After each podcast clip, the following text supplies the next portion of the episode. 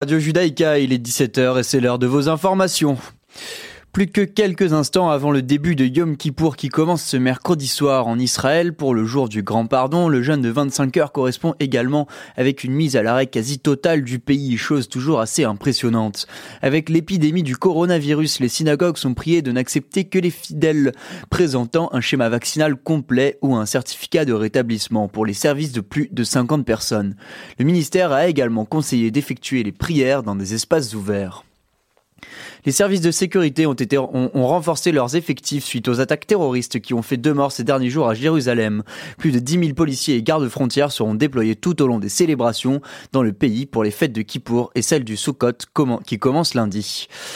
Une étude israélienne a dévoilé, que, la troisième dose du vaccin produirait dix fois plus d'anticorps que la deuxième. Cette étude réalisée dans un hôpital de Ramat Gan alimente l'optimisme quant à l'efficacité de la durée de protection de cette dose de rappel. Ce niveau élevé d'anticorps pourrait retarder l'éventuelle administration d'une quatrième dose évoquée par le responsable de la lutte contre le coronavirus en Israël.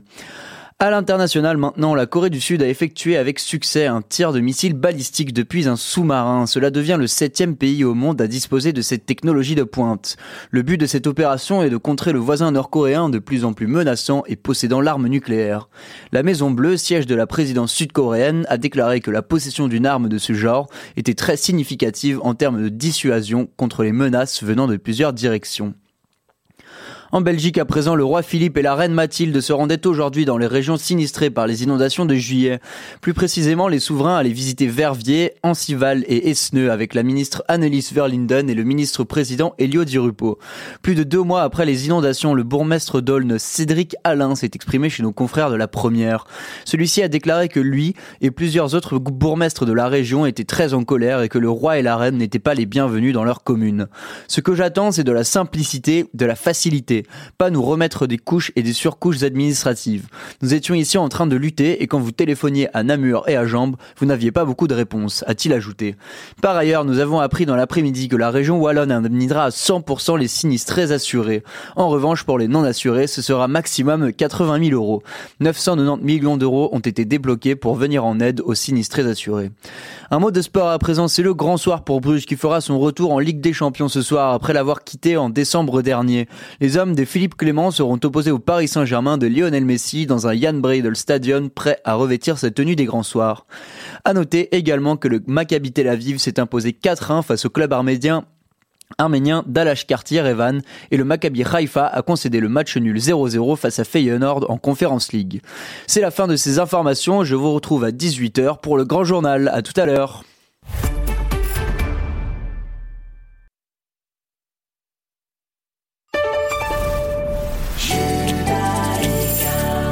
Retrouvez-nous sur radiojudaïka.be.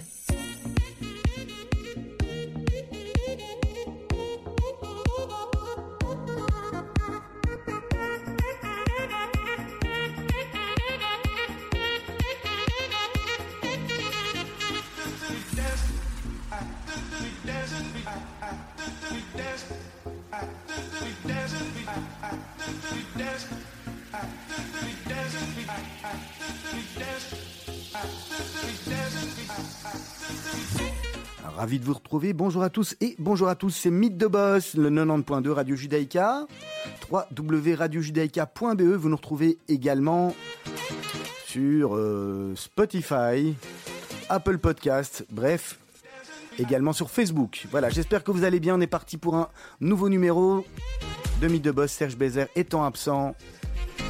On a la gentille Asley Santoro qui est venue euh, aider et prêter main forte. Bonjour Asley. Bonjour Olivier, c'est très gentil à vous de m'avoir invité, j'espère que vous allez bien. Mais oui, je suis ravi de vous retrouver en tous les cas et encore merci beaucoup d'avoir accepté l'invitation au pied levé, hein, on va dire. de. Tout le plaisir est pour moi. Voilà, en plus, en plus ça vaut la peine parce qu'on va, partir loin aujourd'hui. On va partir aux, États-Unis. On a, euh, on a un boss, hein, on n'a pas n'importe quel boss. On a un boss qui s'appelle David Merzel, que les personnes de la communauté connaissent bien. Bonjour David, vous rapprochez bien du micro. Bonjour. Merci beaucoup d'avoir accepté euh, l'invitation de Mythe de Boss.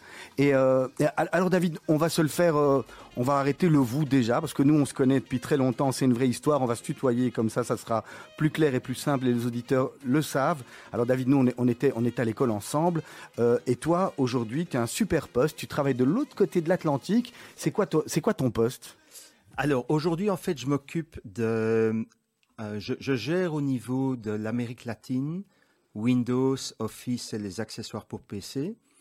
Et mon, mon target, c'est principalement les consommateurs et les petites sociétés. Ça, c'est ce que je fais en fait. Donc en gros, tu travailles chez Microsoft. Et je travaille chez Microsoft. C'est vrai que Office Windows, j'aurais dû dire, c'est chez Microsoft. Absolument. c'est chez Microsoft. Voilà, on est ravis en tous les cas de pouvoir t'accueillir.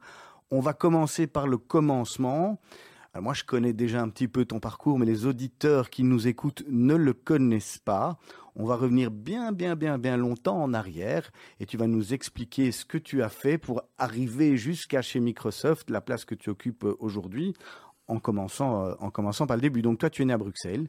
Je suis né à Bruxelles, euh, avant les années 70. ça fait un petit temps.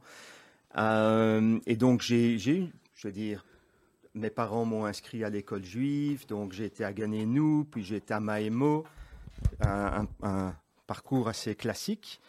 Euh, je pense pas que j'étais vraiment fait pour les études, pour être honnête. Euh, et en fait, ce qui était assez intéressant, j'avais dans, ma famille un médecin assez réputé, et j'ai voulu faire médecine. Et je me suis inscrit en médecine. Ok, donc j'ai euh, j'ai fait ça pendant trois ans. Après trois ans, je me suis aperçu que c'est pas vraiment mon truc. Trois, mais il a quand même fallu trois ans Trois pour te ans, rendre un compte que peu lent, pas- en fait. Non, non, non. C'était pour être sûr que la décision, parce que médecin c'est une vocation, je suppose. Donc, c'est pour être sûr que la décision ne soit ne soit pas regrettée. euh. Ah non, je, je, je regrette absolument pas. En fait, ce qui s'est passé, j'aim- j'aimais énormément l'aspect scientifique des études. Et jusqu'en troisième candie, c'est beaucoup le corps sain. On voit tout le corps sain, l'anatomie, la physique, la chimie, etc. Et puis on passe au niveau des maladies. Et, et là, je, c'était pas mon truc. Je le sentais pas. Euh, en plus, là, je me suis aperçu que partir à l'étranger, c'est vraiment un truc qui m'intéressait. Et en, en tant que médecin, c'est pas toujours évident. Et puis Ah, voilà. donc, et puis, Tu avais déjà l'idée dans ta tête qu'un jour tu partiras. Oui, absolument. À ce Mhm. moment-là, je Quoi, déjà l'idée. Je me, me vois encore par- parler avec un gars qui me disait, écoute, si tu veux vraiment partir à l'étranger à un moment, peut-être médecin n'est pas la meilleure voie. Parce qu'il y a toutes ces équivalences à refaire. euh. Absolument. Et puis là, euh, là, j'ai vraiment pris une décision très dure. Je me souviens encore quand j'ai été chez mes parents à l'époque pour leur, leur annoncer ça. C'est, dur, quoi. C'est, vraiment prendre une décision dure après trois ans d'unif et de dire, tiens, je veux faire autre chose. Et là, euh, voilà, euh, j'ai pensé à Polytech, puis Solvay. Et honnêtement, quand j'ai, j'ai comme, j'ai fait Solvay, et j'ai un peu choisi Solvay parce que je, je savais pas vraiment ce que je voulais faire et je pensais que c'était un diplôme assez général. Solvay ingénieur ou Solvay euh, sciences éco? Euh, ingénieur commercial. Ingénieur commercial quand même. Et, et voilà, et donc j'ai commencé par là. J'ai pas eu facile, bizarrement, parce qu'en fait, je n'avais pas de facilité en langue. Quand on passe en médecine, on fait pas de langue. Et en plus, on recommence les maths à Solvay. J'ai vraiment eu difficile. Mais, mais, mais quand même, sortant de, sortant de Maïmonide, on n'est pas des branques, si on peut non, le dire tout comme à ça. fait, c'est vrai. Mais, euh, mais, mais malgré tout, j'ai pas eu super facile et c'était vraiment une expérience euh, intéressante. Et donc j'ai terminé Solvay. Et alors aussi, j'avais fourmi dans les jambes à ce moment-là et je me suis dit, je vais faire autre chose. Et là, j'ai lancé une boîte avec euh, Benjamin Zalutkowski qui s'appelait MZ Distribution. Donc Merzel Zalutkowski Distribution. Je suis sûr s'il nous entend, il va bien sourire. Et, en fait, c'était dans le domaine médical. On a vendu des, des masques chirurgicaux. Déjà à l'époque, vous étiez précurseur en fait. Exactement. Euh, des couvre-chaussures, des, des tabliers, etc. Pour moi, c'était une super expérience parce que je voulais faire autre chose que l'UNIF. Et les deux dernières années de l'UNIF, j'ai quasiment fait que ça avec, euh, avec Benjamin. Et c'était vraiment une super, super expérience. Donc voilà. Et donc, euh, Tu ouvres cette société. voilà. Il se passe quoi après? Donc tu décides. Alors, en fait, là, ça, fonction- ça fonctionnait. Euh, D'ailleurs, Benjamin a continué, euh, je ne sais plus combien d'années, mais, vraiment pas mal d'années après. Mais on s'est rendu, moi, je me suis rendu compte que ça, demande euh, un cash flow. Il faut ouvrir des crédits documentaires, ça prend trois mois. Enfin, c'est, assez lourd. Et au même moment, j'avais postulé chez Unilever. Et puis voilà, et puis au, au même moment, cette proposition j'ai eu la proposition, et puis là j'ai pris la décision. Donc c'est vraiment un, un carrefour, Ah ouais. parce que j'aurais pu continuer avec Benjamin. Comme, comme quoi, comme quoi les chemins dans la vie, on, on- des fois on se dit c'est des mauvaises décisions, j'aurais peut-être dû rester, etc. Et, finalement, on ne sait pas où vont nous amener les chemins. Absolument. Et donc là c'était après, honnêtement, après avoir décidé d'arrêter médecine, Mhm, là c'est un second choix important. mhm. qui est, OK, je suis un carrefour en tant qu'entrepreneur, start-up, euh, ou aller vers euh, Unilever, et j'ai choisi Unilever, et ils m'ont pris pour un profil complètement atypique. Parce que j'étais pas super bon à l'UNIF, j'ai quand même eu pas mal de, de secondes sessions, euh, parce que j'étais aussi, j'ai fait cette activité pratiquement full-time avec Benjamin, Ah oui. pratiquement full-time, et donc ils, ils m'ont vraiment choisi pour le profil atypique. Et donc ça, ça a démarré en fait ma carrière. Et, et voilà, et donc, euh, parce qu'ils cherchaient un intra-entrepreneur, en fait. Et, Tu- euh, euh, on reviendra là-dessus peut-être. Tu, tu restes combien de temps chez Unilever et qu'est-ce que tu fais? Donc, chez Unilever, j'ai commencé à, à lancer la marque Bertolli. Euh, et donc, à ce moment-là, Unilever avait racheté la marque au niveau mondial. Et je me souviens encore mon boss de l'époque qui me dit, écoute, il avait repéré le- l'intra-entrepreneur. Il m'a dit, écoute, L'énergumène, il avait repéré voilà, l'énergumène. écoute, on ne sait pas quoi faire dans ce marché. Vas-y, fais ce que tu veux. Donc dès que tu arrives chez eux, ils te donnent carte Prati- blanche. Pratiquement. Ah ouais, c'est chouette, ça c'est un, un- un vrai, un- de la vraie confiance. hein. Absolument. Euh, et donc, il m'a dit, écoute, fais ce que tu veux. Et puis, très vite, j'ai réalisé que cette marque ne va pas survivre si elle, elle- elle ne fait pas ce qu'on appelle des line extensions d'autres produits.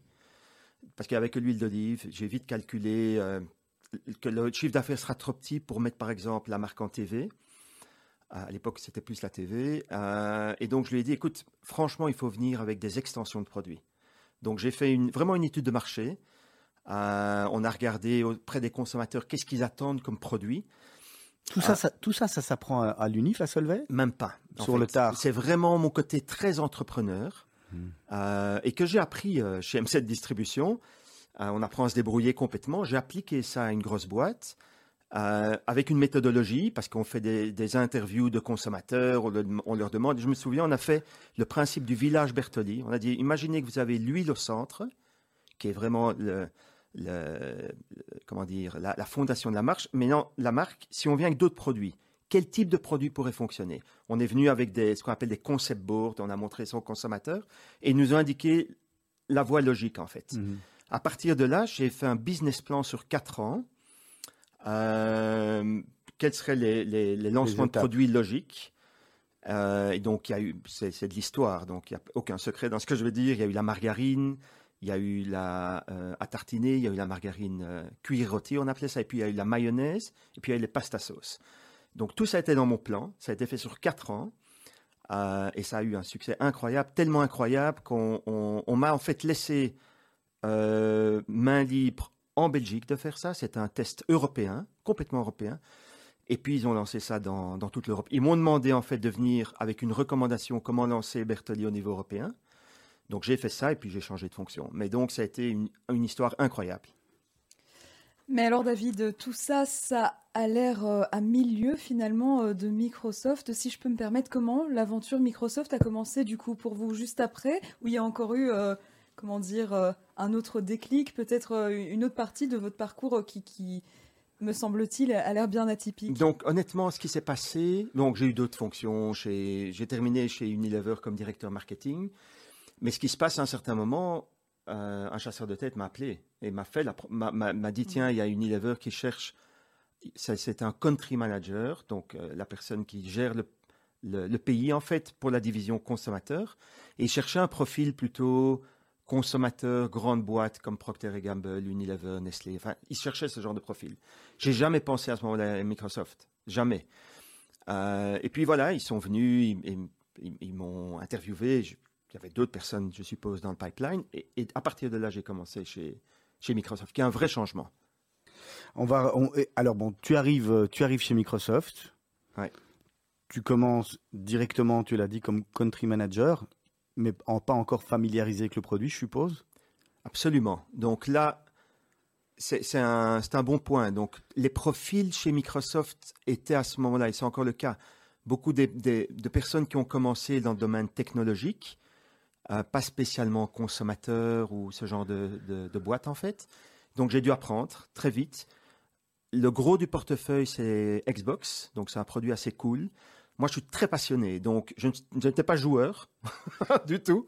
Évidemment, dès que euh, on m'a dit que c'était Xbox, j'ai- acheté une Xbox. J'ai commencé à acheter des jeux, on en reçoit aussi pour les tester.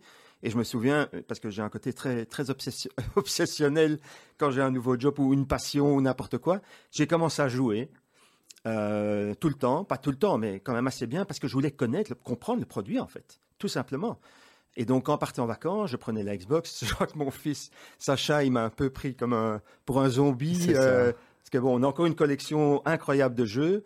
Euh, c'est un peu bizarre. Et, et voilà. Et donc, je, je suis vraiment, je me suis super intéressé au, au jeu. J'ai joué. Et c'est super important pour être crédible par rapport aux, journalistes. Et en fait, c'est par là que j'ai commencé. Quand j'ai pris le poste, j'ai dit, je veux entendre l'opinion des journalistes.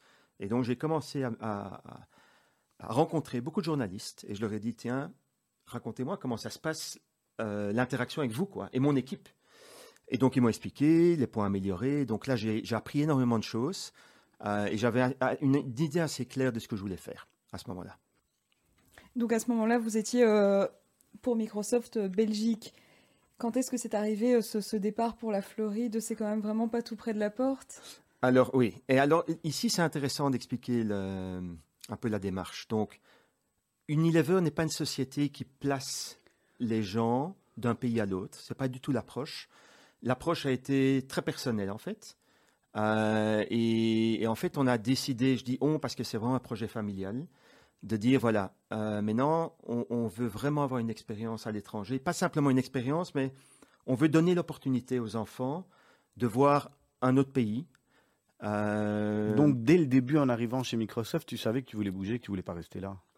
Oui, quelque part, ça faisait partie, puisque comme j'avais dit déjà en médecine, Mhm. j'avais ce- cette idée de, de bouger, euh, mais pas juste pour une expérience. On voulait vraiment montrer aux enfants autre chose que la Belgique. Euh, et donc à ce moment-là, ce que j'ai fait, euh, chaque fois qu'on a beaucoup de meetings à l'étranger chez, chez Microsoft, tous les 3-4 mois, beaucoup aux États-Unis, mais ça peut être ailleurs. Et, là, j'avais parlé à quelqu'un qui m'a dit, écoute, si tu veux partir, ça va prendre deux ans. Entre le moment où tu as l'idée et que ça va se passer. Et il faut que chaque fois que tu ailles quelque part, tu fasses des connexions. Parce qu'en Belgique, on est, c'est un petit pays. On rapporte à, une, à Western Europe. Western Europe rapporte à euh, euh, Europe, Middle East, Africa, et puis c'est le siège. Donc en fait, quand on est même country manager d'un pays, n'a on n'a pas les contacts au niveau du siège. Bizarrement, on a le contact Western Europe. Et donc là, on m'a dit, écoute, faut que tu fasses des contacts. Et donc, ce que j'ai fait, mais vraiment, c'était comme ça. Chaque fois que j'allais au siège à, Seattle, par exemple, je restais un jour de plus. euh, et je me faisais, je, notais des noms de gens que j'avais entendus. Et j'allais les voir. Et je disais, tiens, expliquez-moi ce que vous faites. Moi, ça pourrait peut-être m'intéresser à l'avenir, etc. Et je me suis fait comme ça un réseau. Ah ouais. Ouais, mais vraiment, à- je veux dire, à la juive, un peu avec la, la valise, tu vois. Mais c'était vraiment comme ça. Hein. Euh, aussi, nouveau, une démarche très entrepreneur. C'est pas très corporé de faire ça. Moi, je l'ai fait comme ça, et pour me faire connaître. Et, et, et, et on se fait un réseau. Et puis, en parallèle, je regardais des annonces au sein de Microsoft. On peut faire ça euh, Mhm. en tant que- qu'employé.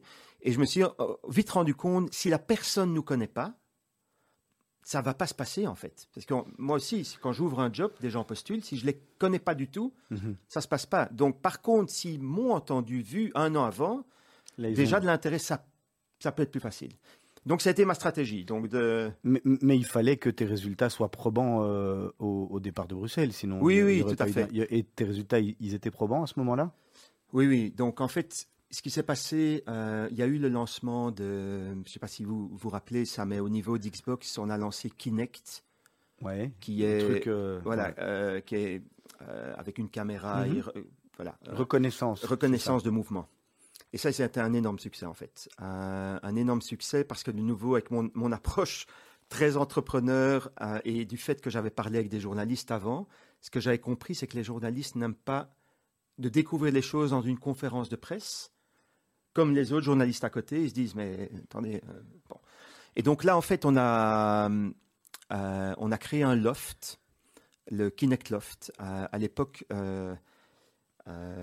c'était près de la place, l'altitude 100. Mhm. Euh, euh, on avait fait appel à Brigitte. Moi, j'avais fait appel à Brigitte à l'époque parce qu'il y avait pas mal de, de Brigitte Weberman Weberman. Ah d'accord.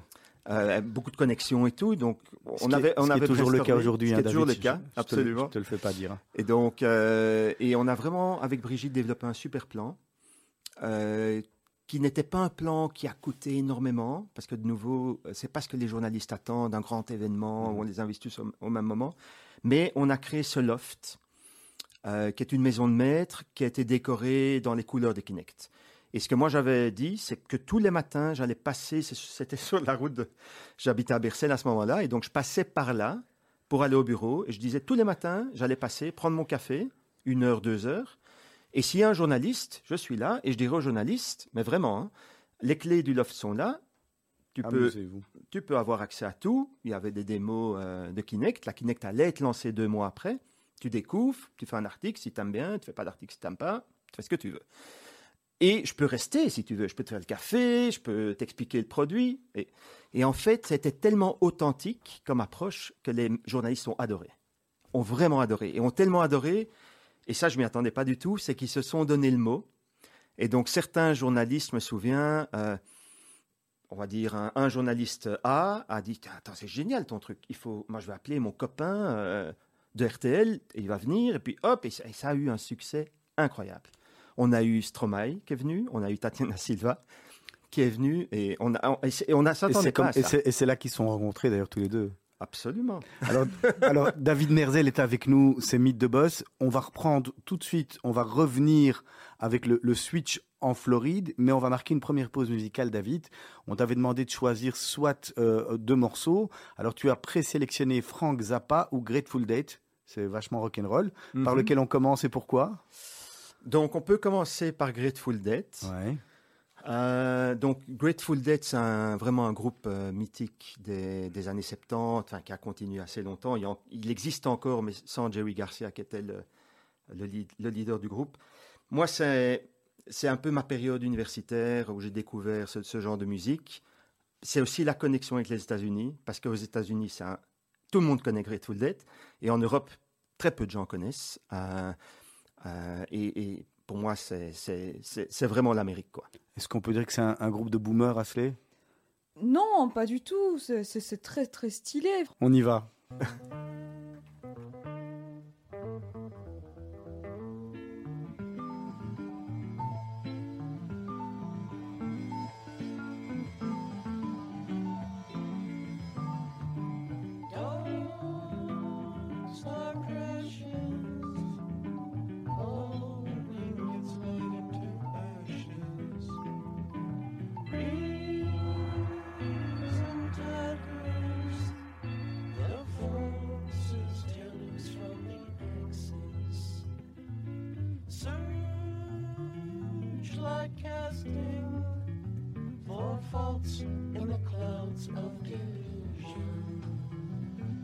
Shall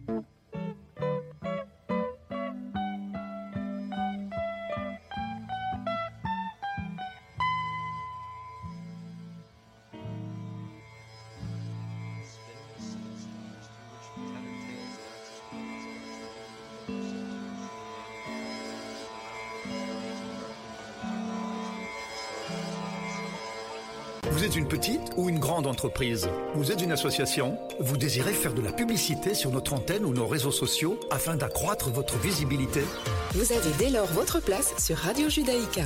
Appelez-nous au 02 648 18 59 ou envoyez-nous un email à secrétariat at radiojudaïka.be. Nous étudierons ensemble votre budget afin de trouver la meilleure solution. Radio Judaïka, depuis 40 ans, la radio de la communauté juive et de ses amis. Alors, on va reprendre avec euh, Mythe de Boss, deuxième partie. Notre invité du jour s'appelle David Merzel.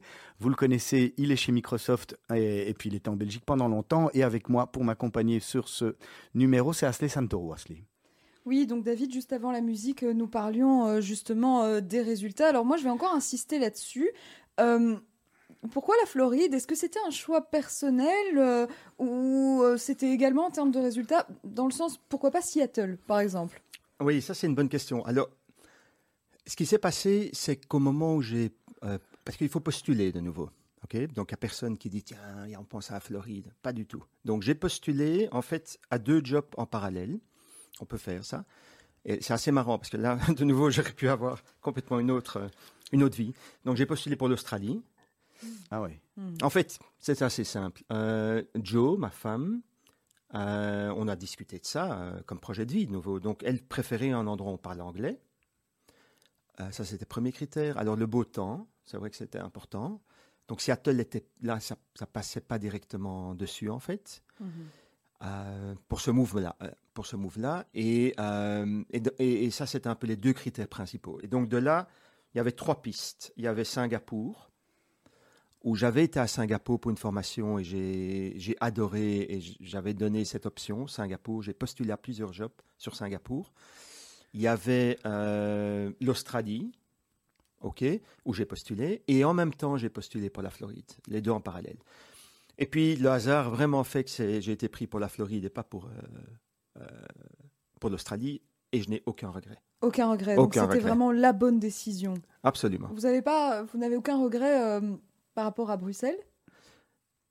Alors, c'est clair qu'à Bruxelles, euh, ben, il y a les amis, il y a la famille. Aujourd'hui, il y a d'autres moyens pour rester en contact. Euh, c'est pas la même chose, mais voilà, on- on s'y fait sans problème. Enfin, moi, je trouve. Euh, Donc, c'est une balance, en fait. Et ce qu'on a expliqué aux enfants, une fois qu'on arrive en Floride, on leur a dit, il y a des choses que vous allez perdre, des choses que vous allez gagner. Focalisez-vous sur les choses positives. Il faut s'imaginer, ils avaient 14 ans à l'époque. Ils ne parlaient pas un mot d'anglais, mais vraiment. Je me souviens, on était peut-être un mois avant en Provence, euh, à Avignon. On est retourné cette année à Avignon. Euh, on, a mis une cassette euh, en en anglais pour qu'ils apprennent, mais ils étaient hermétiques, quoi. Pour eux, c'était complètement abstrait. Ils ne parlaient pas un mot d'anglais. Ils sont arrivés à l'école anglophone. Et voilà, et ça a été super dur pour eux. Super, super dur. Mais je crois que le fait de leur avoir dit focalisez-vous sur les choses positives, on leur a dit que c'est un projet de vie, c'est pas juste un job pour moi, ou pas du tout. Euh, et, et donc, ils ont vu, ils ont vu ça de cette manière, je pense. Donc, Et donc, toi, depuis que tu es arrivé euh, en Floride, depuis que tu es arrivé dans la, dans la région de Miami, etc., tu as le même job, tu t'occupes de marketing de 45 pays, toute l'Amérique du Sud, mhm. et tu Absolument. développes, euh, tu développes euh, toute, une, toute une gamme de produits. Oui, tout à fait. En fait, j'ai eu plusieurs jobs, mais le premier job que j'ai eu, c'était vraiment focalisé sur euh, Office, en fait, Mhm. où là, j'étais euh, responsable produit pour l'Amérique latine, donc en effet au niveau de 45 pays. Donc, c'est un rôle, oui, c'est un rôle produit, en fait, product management. C'est de la vraie vente. en fait. C'est, c'est- je dirais que c'est vraiment business. Donc, on, on a des contacts avec les, partenaires, avec les, acheteurs, mais on a aussi des équipes locales qui gèrent ça au, day-to-day. Euh, et nous, on est là pour euh, fixer les targets. Euh, on est là pour supporter la vente à réaliser les targets. Donc voilà. Est-ce que David, le, support, il commence aussi quand il y a de la création de produits? Est-ce qu'au moment où Microsoft, je ne sais pas qui crée les produits, etc., décide de lancer un nouveau truc, avant de le lancer, on va venir te voir et on va dire, tiens David, qu'est-ce que tu penses de cette idée, de cette idée? Est-ce que tu interviens déjà dans ce choix-là? Absolument. Donc ça, c'est une boîte assez intéressante. Euh, donc une- Unilever, comme beaucoup de ce genre de boîtes, ils ont un processus mensuel de review avec les équipes locales et ils essayent de comprendre euh, les, ce qu'on appelle des insights, vraiment des choses qui, qui ont un sens et qui peuvent aider des développeurs à, à trouver des nouveaux produits, ou l'équipe marketing centrale a développé l'approche, euh, la stratégie qu'on appelle euh, le go-to-market, euh, parce que ça c'est développé centralement, donc les produits et ce qu'on appelle le go-to-market, mais ils demandent vraiment aux régions de venir avec leurs inputs, euh, leurs insights, et en fonction de ça, euh, on peut influencer très clairement. Donc on n'est pas juste là pour réaliser le chiffre, mais on influence. Et ils nous écoutent vraiment, c'est une boîte incroyable à ce niveau-là. Pour ça qu'elle est aussi euh, successful, c'est qu'ils ont mis en place ce processus.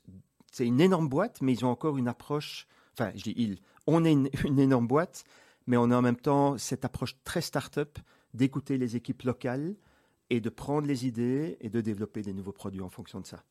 Et justement, en parlant euh, de produits euh, chez Microsoft, quelle est finalement la, marge de manœuvre, la, la latitude dont vous disposez lorsqu'il s'agit de promouvoir un produit? Oui, alors ça, ça dépend fort d'un segment à l'autre. Moi, je suis dans le segment euh, consommateur petites entreprises. Et donc là, par, par rapport à ça, on a pas mal d'opportunités. Donc, on peut intervenir sur, euh, là par exemple, on lance le nouveau operating system Windows 11. Ça, c'est vraiment, euh, c'est moi qui dois gérer ça avec mon équipe. Mais là, euh, on, gère l'aspect presse, on va gérer l'aspect channel marketing, donc ce qu'on va communiquer dans les magasins, au niveau brick and mortar, donc les magasins physiques, les magasins online. Euh, on a l'aspect réseaux sociaux, on a, on a tous les aspects en fait visibles. Euh, et s'il y a des problèmes produits de qualité, on est aussi là pour directement ce qu'on appelle escaler ça au niveau du, du- du siège. Comme ça, le siège peut améliorer le produit ou, ou, ou répondre à, à des meilleurs services, etc. Donc, on a une énorme marge de latitude, en fait. Qu'est-ce que vous entendez par problème produit, par exemple? Non, ça peut. J'ai j'ai pas, j'ai pas de- d'exemple. euh, on C'est pas toujours problème, mais ça peut être opportunité. Par exemple, en Amérique latine, on a une très faible pénétration de pénétration, c'est-à-dire euh, pos- possession de cartes de crédit internationales. Donc, c'est c'est pas des, des, des- les crédits de cartes internationales comme en Belgique, Visa, Mastercard, ont un taux de euh, oui, de, de- de pénétration aux alentours de 20%. OK Euh, Et ici, c'est 100%. Je crois que tout le monde a une Mastercard, Amex ou, enfin, ou Visa, ou peut-être 81%. Et donc là, moi, j'ai vraiment travaillé sur un projet de voir comment on peut élargir le- le- les, les modes de paiement sur nos plateformes euh, directes comme Microsoft.com ou Office.com. Et donc voilà. Donc là, on intervient vraiment au niveau des équipes d'ingénieurs pour améliorer les modes de paiement. Alors David, on, on va parler un peu un peu cancan parce qu'il y a la figure emblématique de, de Microsoft. euh, On pense quand même bien bien évidemment à, Bill Gates. hein. Est-ce que tu l'as rencontré? Moi, j'ai envie de savoir. euh, c'est quand même pas n'importe qui. C'était l'homme le, le plus riche du monde, si ce n'est encore. Est-ce que t'as rencontré et, et avec tout ce qu'il a fait de, de merveilleux, tu as déjà rencontré Bill Gates? Alors, moi, moi, je- honnêtement, je l'ai, je l'ai- quand je suis arrivé, je ne plus la date précise, mais il est peut-être resté encore un ou deux ans CEO. C'est vite passé chez Steve Ballmer. Mhm.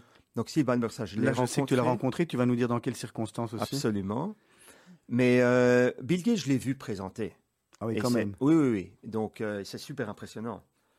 Vraiment impressionnant. Donc, c'est le genre de gars, il rentre, standing ovation automatique. Et, et, bon, il y a quelque chose, quoi. C'est vrai. Il est hyper. euh, il a une forme de timidité, mais il a une clarté au niveau de la vision. Il sait exactement où il va, etc. Et c'est, très impressionnant. la manière dont, dont il. euh, avec, avec l'humilité qu'il a, la manière dont il approche les, choses, la manière dont il, s'adresse à une foule qui est, qui est vraiment en délire, mais pas en délire comme devant Steve Ballmer, on, on pourra en reparler, mais un tellement euh, respectueux, etc. Enfin, une- d'une telle modestie, c'est incroyable. Qu'est-ce qui fait que, que des CEO comme, euh, comme Bill Gates ou comme euh, Jeff Bezos, il y en a plein de gros, les, hommes les plus riches du monde, à un moment, pourtant encore dans la fleur de l'âge, hein, se disent je vais arrêter, je me lance dans, voilà, je laisse mon poste de CEO. C'est quoi? C'est de l'intelligence en se disant bah, de toute façon, à un moment, je vais dépasser, je préfère le faire avant, ou c'est pour faire autre chose en se disant j'ai tout atteint, j'ai vraiment eu le nirvana et j'arriverai quand même pas à monter plus haut. Pourquoi quelqu'un comme, selon toi, hein, comme je m'imagine Ouais. qu'il te l'a pas dit, mais pourquoi quelqu'un comme Bill Gates ou Jeff Bezos, des gens comme ça, à un moment, ils se disent ouais, je laisse ma place, c'est plus pour moi. Écoute, moi je, moi, je pense que c'est euh, des gens qui doivent réaliser quelque chose de, qui est au-delà de ce que nous on pourrait même imaginer. Donc, quand, Bill Gates a dit Tiens, moi je voudrais que chaque personne ait un PC euh, euh, en sa possession, voilà, c'était une vision. Et puis, quand on était sur cette voie, il s'est dit Ok, maintenant je vais peut-être passer à autre chose. Et là, il veut vraiment. euh, plutôt soigner des maladies incurables. Enfin, il est tout à fait dans d'autres choses. Je crois qu'il doit. C'est le genre de personnage qui doit avoir une vision et. Il, in- il intervient plus du tout au niveau du du, tout. du bord de la société, il est tout à fait en retrait. et- Oui, donc il y a eu deux, deux phases. Il y a eu la première phase où il s'est retiré en tant que CEO, ça il y a une dizaine d'années. Et puis il y a une seconde phase qui est très récente où il s'est retiré en tant qu'administrateur. il n'était pas. Oui, donc il n'est même plus il n'est même plus administrateur ou il n'est plus euh, il n'est plus CEO, donc il n'est plus du tout. euh, Il est juste actionnaire. il est actionnaire, il c'est même pas l'actionnaire principal. D'accord. Et est-ce que l'arrivée du, du, nouveau, du nouveau CEO qui s'appelle Satya Nadella, Oui. si je me trompe pas, a, a changé euh, la, la vision de Microsoft depuis, depuis l'arrivée de ce nouveau CEO Les choses ont, ont complètement changé, Oui. changé en partie? Comme, Microsoft, c'est c'est déjà un éléphant. hein, avant de, j'imagine qu'avant de changer un- une société comme ça, il faut déjà, faut déjà s'accrocher. Oui, tout à fait. Donc il y a eu un très gros changement. En, en fait, on a eu jusqu'à présent trois CEO depuis la création. On a eu Bill Gates, on a eu Steve Ballmer et Satya Nadella, ce qui est incroyable quand même. Trois CEO depuis une- pour une boîte qui est, qui, est, qui est sur le marché depuis si longtemps. Et donc, Steve Ballmer, euh, il avait peut-être un profil trop vente. Tout- beaucoup de gens connaissent Steve Ballmer. Bon, c'est quelqu'un qui a une présence incroyable. Qui Et lui une récompense. Comment Lui t'a remis une récompense. Il m'a remis une récompense. On- on pourra- Tu veux que j'en parle maintenant Ah ouais, on y est déjà. Donc, Moi, j'aimerais bien savoir justement dans quelles circonstances euh, vous l'avez euh, rencontré, euh, histoire que nous restions dans, dans les gossips, dans les, dans les cancans, hein, pour C'est reprendre chouette, les, c'est les- trop chouette. les mots d'Olivier. Donc là, là c'est, oui, là, mais ça, c'est une histoire vraiment incroyable. Donc, donc chez, une, chez, une, chez pardon, Microsoft, il y a chaque année une sorte de grande conférence pour les employés. Il n'y a plus depuis le Covid, évidemment, mais c'est une conférence qui, il y a 30-35 000 personnes au même endroit. Ok, c'est Atlanta, puis il y a eu Vegas, enfin, il y a comme ça différents, New Orleans, etc. Donc j'ai été à ça euh, une dizaine de fois. Et puis, il y a quelques années, je me souviens, mon boss m'appelle et me dit Écoute, enfin, est-ce que tu es inscrit Chaque fois, je m'inscris. J'essaie toujours de m'inscrire parce que c'est génial. C'est incroyable, quoi. On est dans un stade avec 35 000 personnes, donc c'est quelque chose de formidable. Et là, juste celle-là, je me suis pas inscrit, non. euh, Et j'avais prévu les vacances. Je dis, Attends, il me dit. euh, il s'appelle, il s'appelle Pachi, c'est un espagnol. Il me dit Écoute, c'est un, pro- un problème. Je dis Pourquoi c'est un problème? Parce qu'on n'est pas obligé de, D'y aller. d'y aller. Écoute, ça, ok, et pourquoi c'est un problème? Écoute, je vais te dire un truc qui est super confidentiel, je le vois encore. Il me dit, écoute, euh, je peux pas te le dire, donc tu gardes bien ça pour toi et tu dois t'inscrire très vite. Il restait une semaine. euh, parce que tu as reçu le, la top sub of the year, ça veut dire la, plus, la meilleure, euh, le meilleur pays au monde. Euh, il faut imaginer Belgique. Euh, et tu vas avoir le prix à cette conférence. Donc, tu vas avoir le prix à cette conférence et ah ok, mais moi je pars en vacances, tout est prévu quoi. Donc je dis à Joe, écoute Joe, on a un problème quoi. Joe m'a dit non, vas-y quoi, on va s'arranger. Ah oui.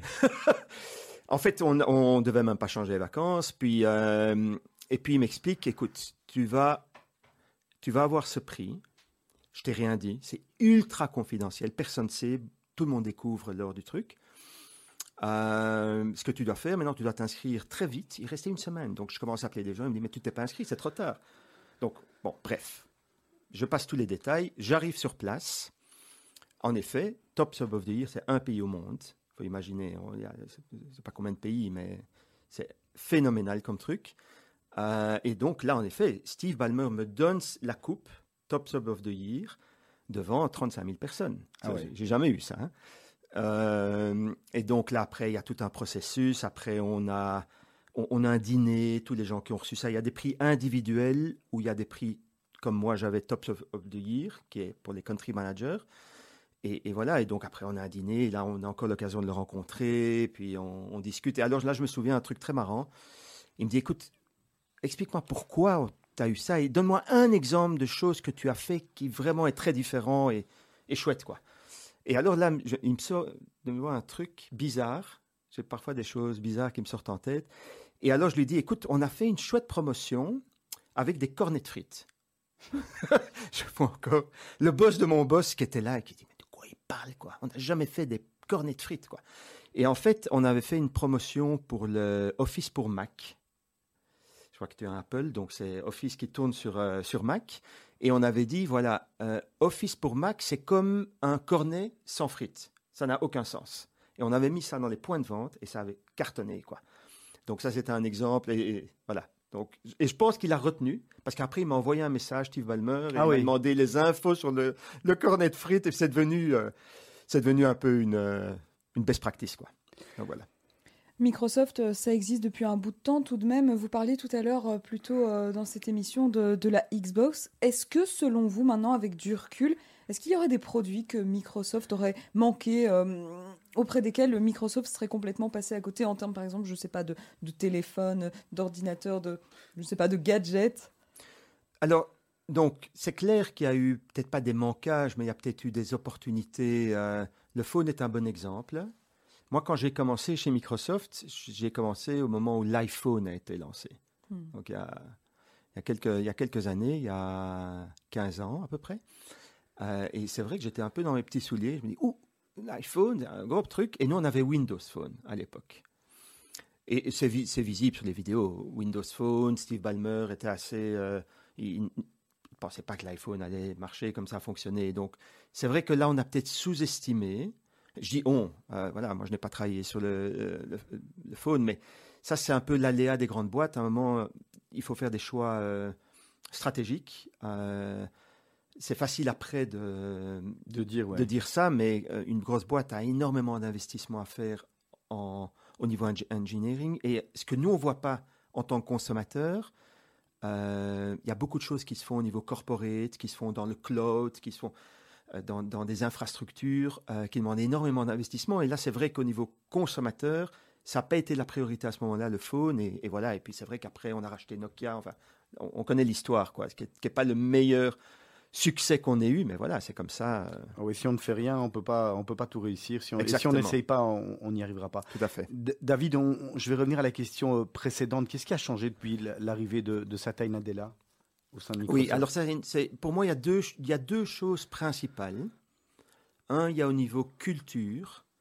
Donc au niveau culture, Satya Nadella vraiment investi énormément dans ce qu'on appelle le growth mindset.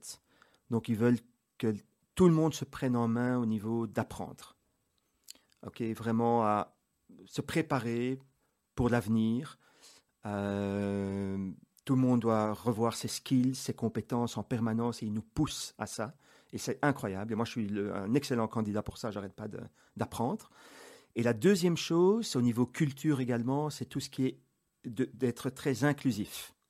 Je sais pas comment on dit ça en français, mais inclusiveness. Mhm. Donc d'être très inclusif, d'inclure tout le monde dans la discussion. La diversité culturelle, super important. Euh, enfin, culturelle, gender, euh, LGBTQ, enfin tout, tout ça, c'est très, euh, c'est très dans l'air du temps, en tout cas chez Microsoft. Et moi, je trouve ça génial, quoi. Vraiment génial parce que on a énormément formé là-dessus, en permanence. On fait super attention quand on a une réunion, si quelqu'un dit rien, attends, euh, d'être à l'écoute de tout le monde. Et c'est formidable, quoi. Moi, si je retourne dans une société plus traditionnelle, à mon avis, je vais complètement être surpris de ce qui peut se passer dans d'autres boîtes, mais ça, c'est incroyable. Et, et- c'est lié, parce que le gros mindset, c'est aussi écouter les autres, les nouvelles idées euh, de, de ces équipes, mais aussi du, du consommateur, des clients, et, et pour continuer à évoluer. Quoi. Et ça, c'est vraiment cette dimension qu'il a apportée qui est, qui est géniale. Quoi. Je vous propose d'ouvrir un tout petit volet euh, économique hein, sans vouloir rentrer dans de la très grosse économie, dans du gros Wall Street. Mais est-ce qu'aujourd'hui, euh, selon vous, Microsoft fait encore partie des plus grosses capitalisations euh, boursières mondiales? Ah, ça, je pense. 2000 milliards? Non. Oui, oui. C'est- Donc, il y a deux sociétés qui sont au-dessus de 2 trilliards aujourd'hui. Donc, il y a Apple et, et Microsoft. Euh, oui, ça fait, euh, je pense, euh, plus ou moins x10 en, en 10 ans, la capitalisation, boursière. Donc, euh, Euh, et, donc, c'est assez impressionnant. Et c'est clair que Satya Nadella a été moteur pour ça.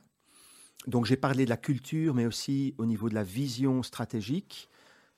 Peut-être au temps de Steve Ballmer, on associait fort Windows et Office. Donc, euh, une approche très licensing. Donc, il Mhm. faut acheter des licences et il faut que les deux soient liés. Là, enfin, si, si vous êtes utilisateur, vous le, savez, vous le savez euh, Office, c'est utilisé sur toutes les plateformes. Donc, euh, Android, euh, sur, sur iPhone. Et c'est vraiment lui qui a ouvert, en fait, cette approche. Et donc, vraiment aller dans le cloud aussi. Et donc, ces deux ouvertures, le cloud d'un côté et de l'autre côté, d'être plus agnostique, comme on dit, par rapport à des pla- une plateforme qui est Windows, l'ouverture a vraiment créé cette confiance au niveau du, de Wall Street, en fait. Si on devait répartir un peu justement tout ce marché euh, Microsoft, comment on peut, comment on peut le répartir euh, de façon un peu large? Entre quoi? Entre les produits? Entre les produits, les, les, les, les- les, euh, le hardware, le software, etc. Oui, donc au, ni- au niveau produit, ce qui est assez intéressant, Microsoft par rapport à, à Facebook, Google, Amazon, si on compare à ces quatre, ou Apple même, on est multiproduit. Donc on, notre, notre répartition du chiffre d'affaires se fait sur quatre très gros piliers, Donc finalement moins de risques. beaucoup moins de risques. Donc pour nommer Apple, on le sait tous, c'est Le téléphone. c'est les téléphones. Peut-être 85-90%. Amazon, c'est Amazon, c'est vraiment euh, le, la plateforme. Et le cloud. Le cloud, c'est important, mais c'est en- c'est encore relativement petit par Mhm. rapport au chiffre d'affaires total d'Amazon. Euh, Facebook, advertising. Ok Microsoft, c'est incroyable. Et- et tous ces chiffres sont disponibles euh, Ouais, ouais, bien en sûr. ligne.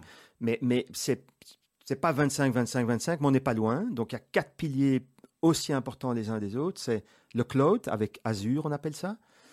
Euh, Il y a Windows, donc le- la plateforme, en fait. Il y a euh, Microsoft 365, euh, 365, pardon, qui est tout ce qui est productivité. Et il y a le gaming. Oui. Euh, et donc, ça, c'est vraiment les quatre grosses plateformes, en fait. Et, la vision, c'est de connecter ça au cloud. Donc, le gaming avec Game Pass, c'est rentré dans le cloud. Office avec Microsoft 365, c'est le cloud. Euh, donc, voilà.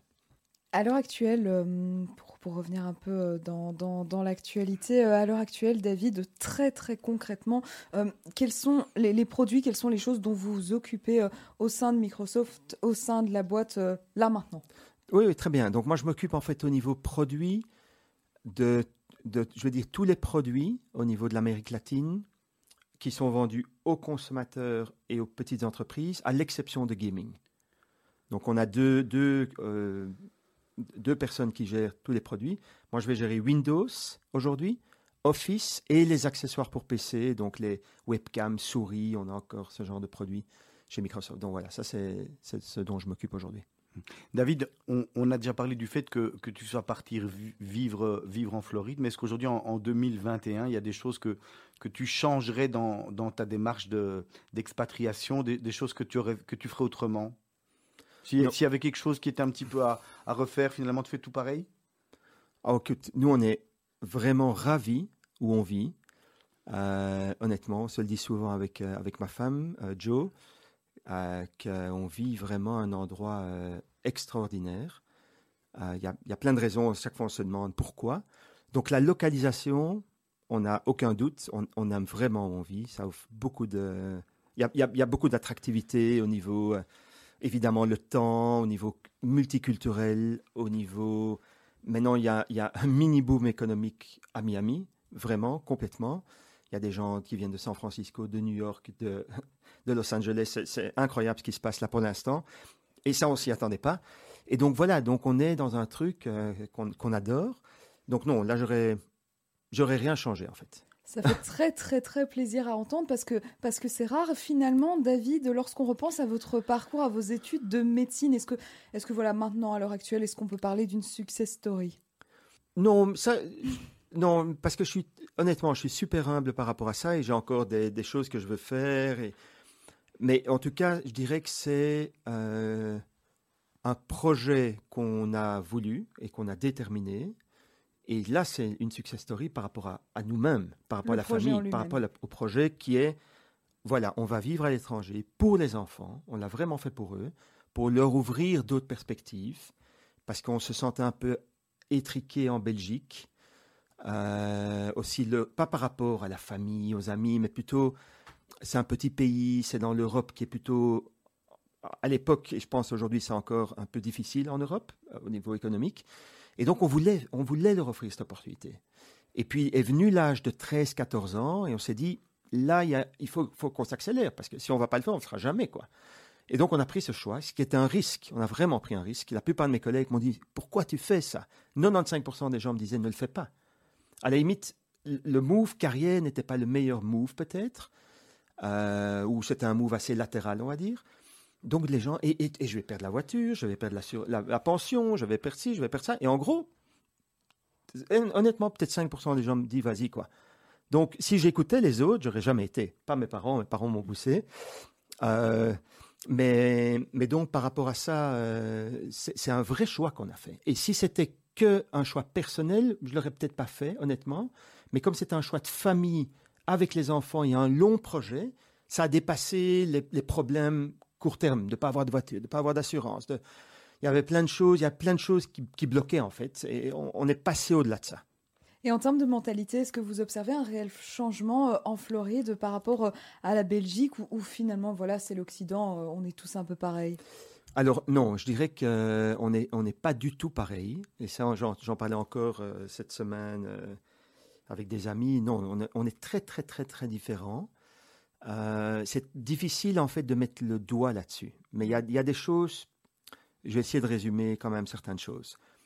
Au niveau des, Américains, il y, a, du plus et du moins. hein. Donc c'est très difficile de se faire des amis aux États-Unis. On me l'avait dit avant, et honnêtement, c'est pas évident, des amis américains. Parce que les Américains, en fait, ils vont lier des amitiés à travers des activités. C'est social, ça peut être à travers le golf, ça peut être à travers euh, le karaté, ça peut être à travers... C'est là qu'on se crée, et on les voit là, et puis on ne les voit pas spécialement à la maison. Un Américain va pas ouvrir ses portes aux voisins ou à des amis facilement, c'est vraiment pour la famille. Je généralise ici, mais, mais c'est quand on parle entre, entre, entre personnes qui connaissent bien les États-Unis, c'est assez commun. Ça, c'est un aspect, plus, moins, ok, on peut discuter. Il y a un autre aspect, les Américains vont pas parler autant des problèmes que les Européens, mais ils vont plutôt se focaliser sur les solutions. Ça, c'est bien. Et ça, c'est super, honnêtement. Et on le voit maintenant quand on voit économiquement, c'est très dur, les États-Unis. Mais les gens, voilà, il faut bouger d'une ville, ils bougent, quoi. Il ne faut pas rester euh, ad vitam dans une ville qui ne fonctionne pas. Donc, ils vont bouger. Euh, les gens qui ont des difficultés au niveau du boulot, ils vont changer de maison, ils vont vivre plus petit, et puis ils vont rebondir. Et on le voit au niveau chômage, par exemple, euh, quand il y a un crash, ça crache aux États-Unis, ça peut cracher partout, mais le premier pays à reprendre très vite, c'est les États-Unis, parce que les gens sont plus, flexibles à bouger, et ça c'est super chouette. Vraiment, il y a une dynamique incroyable aux États-Unis. Allez David, on va entamer les, les dernières questions, les questions de la fin, celles où on va te demander de répondre rapidement. Ton petit plaisir coupable. Le chocolat. Ah oui, chocolat belge. Ah, Ça te manque ça, alors clair. ça, ça me manque vraiment. Baraque à frites ou resto 3 étoiles Baraque à frites. Le métier que tu aurais aimé faire à part celui que tu fais actuellement Prof de golf. Ah, un passionné, surtout, surtout en Floride. Hein. Absolument. Euh, allez, le président de votre pays, donc à savoir Joe Biden, hein, finalement, hein, de- dans le pays dans lequel vous vivez, vient dîner chez vous. Qu'est-ce que vous lui faites à manger, David? Bonne question. Un plateau de fruits de mer. Pas très cachère, mais c'est pas grave. Allez, on l'accepte Cachère. comme ouais, Plateau de fruits de mer. cachère. Ça, je connais pas encore. Une chose que vous avez faite en étant, une chose que tu as fait en étant plus jeune que tu n'oserais plus refaire aujourd'hui. Oula, ça c'est. Euh, théâtre. Tu oserais plus refaire? Non? Pas spécialement, non. Alors, votre définition du bonheur? Euh, vraiment réaliser ses rêves au plus vite, euh, pas attendre, euh, et voilà. La dernière fois que tu as eu mauvaise conscience? Euh, trop de chocolat. Ah ouais, encore le chocolat, décidément. Votre cauchemar récurrent, s'il y en a, on n'espère pas, hein, mais... Ah oui, il y en a un. De mes, mes examens à l'UNIF. Ah, Où s'arrête ton pardon, David? De quoi? Où s'arrête ton pardon? Si tu pardonnes. Oui. Euh, mon- euh, La trahison. Ça, tu supportes pas? Non. Le moment le plus heureux de votre vie Euh, je dirais que notre première année, je dis notre parce qu'on en parle souvent avec ma femme aux États-Unis. Tu te vois où dans, dans 10 ans? Toujours à, à travailler chez Microsoft Ou finalement, euh, peut-être qu'il y a une autre boîte qui va venir te chercher Ou peut-être que tu seras à la plage au Mexique Ou euh, dans 10 ans, tu as, déjà une idée de te projeter? Écoute, nous, notre, maintenant, vraiment un rêve qu'on aimerait bien, c'est Hawaï. Ah oui, carrément. Hawaï. Écoute, allons-y, tant qu'on a un rêve. euh, Hawaï, alors moi, prof de golf et Joe, prof de yoga. Donc tu pourras pas pour ça postuler dans les annonces Microsoft. Il faudra trouver une autre manière Voilà, de faire. absolument. Quel est l'alibi que vous utilisez euh, pour éviter un, un dîner? Euh, végétarien. Ouais, on peut te faire à manger végétarien. Oui, Oui, ça c'est vrai. Ouais. Moi, je, moi, j'ai pas de raison d'éviter un dîner en fait. Moi, Tu y vas. toujours, j'y vais toujours. Moi, j'aime bien. Alors on demande toujours David à nos invités de nous donner un grand top et un grand flop qui leur est arrivé dans leur vie. Si tu, on va commencer par le top si tu veux. Le top, oui, le la lancement de Kinect, ça Mhm. c'était vraiment un top. Et un grand flop. Un grand flop. euh, je sais, oui, on a eu euh, au niveau de Bertoli le lancement du beurre Bertoli. Mhm. Ça, c'est un beau flop. Quel est le conseil que vous n'avez pas reçu et que vous auriez bien aimé euh, que, que l'on vous donne hein? Ça peut être de la part de professeurs, pas forcément de, de vos parents. hein. Non, je vois pas. Franchement, euh, j'ai toujours été super soutenu. Il n'y a pas. Non, il n'y a pas aucun regret et pas l'impression d'avoir raté quelque chose. David, une phrase, un dicton que tu aimes mettre en avant, je t'avais demandé de réfléchir pour préparer l'émission. Absolument. Never give up. Ça veut dire, pour ceux qui parlent pas bien anglais, De ne jamais, jamais, jamais, jamais renoncer. Voilà, c'est une belle, euh, c'est une belle conclusion.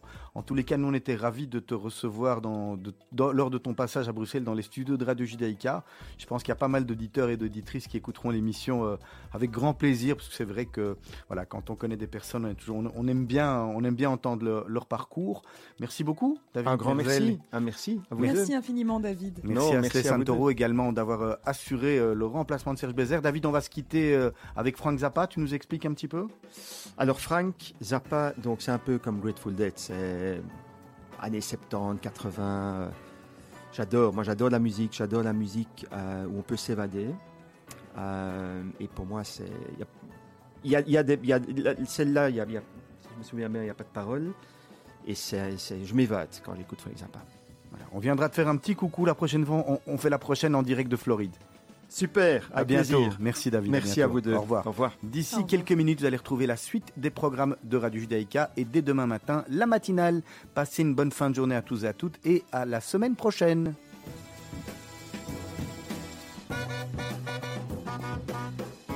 Découvrez la valeur ajoutée d'un payroll advisor personnel. Rendez-vous sur groupe S.be. Retrouvez-nous sur radiojudaïka.be. Vous êtes une petite ou une grande entreprise? Vous êtes une association? Vous désirez faire de la publicité sur notre antenne ou nos réseaux sociaux afin d'accroître votre visibilité? Vous avez dès lors votre place sur Radio Judaïka. Appelez-nous au 02 648 18 59 ou envoyez-nous un email à secrétariat at radiojudaïka.be. Nous étudierons ensemble votre budget afin de trouver la meilleure solution. Radio Judaïka, depuis 40 ans, la radio de la communauté juive et de ses amis. On l'attendait depuis si longtemps. Enfin, un vrai boucher cachère à Bruxelles. Venez le rencontrer tous les jours chez Geltov où il vous préparera vos morceaux choisis. Vous découvrirez également le plus grand choix de viande, charcuterie, pain, pâtisserie, produits laitiers et vins cachers de la capitale. Les commandes sont souhaitées. Toute l'équipe vous souhaite Shana Tova ou Metuka et vous attend au 381 rue Vanderkinder à Uccle. N'oubliez pas vos commandes de plats et salades pour les fêtes. 02 346 87 00 02 346 87 00 Radio Judaïka vous propose son nouveau spectacle L'incroyable Germaine, une comédie de Gabriel Villa avec Jean-Pierre Benaïm, Gabriel Villa et Brigitte Gnouva. Ludovic Masséna est un architecte de renom à Paris et a travaillé toute la nuit pour finir le projet de sa vie. Il n'aspire qu'à une seule chose, dormir. Quand soudain, méfiez-vous, cela peut vous arriver à vous aussi. N'ouvrez jamais votre porte à un inconnu, il peut bouleverser votre vie. Quiproquo, rire en cascade, mots en équilibre à déguster absolument le 7 octobre 2021 à 20h au Centre culturel d'Odorgem. Plus d'informations et réservations sur la page Facebook de Radio Judaïka et sur le site radiojudaïka.be. Participez à sauver des vies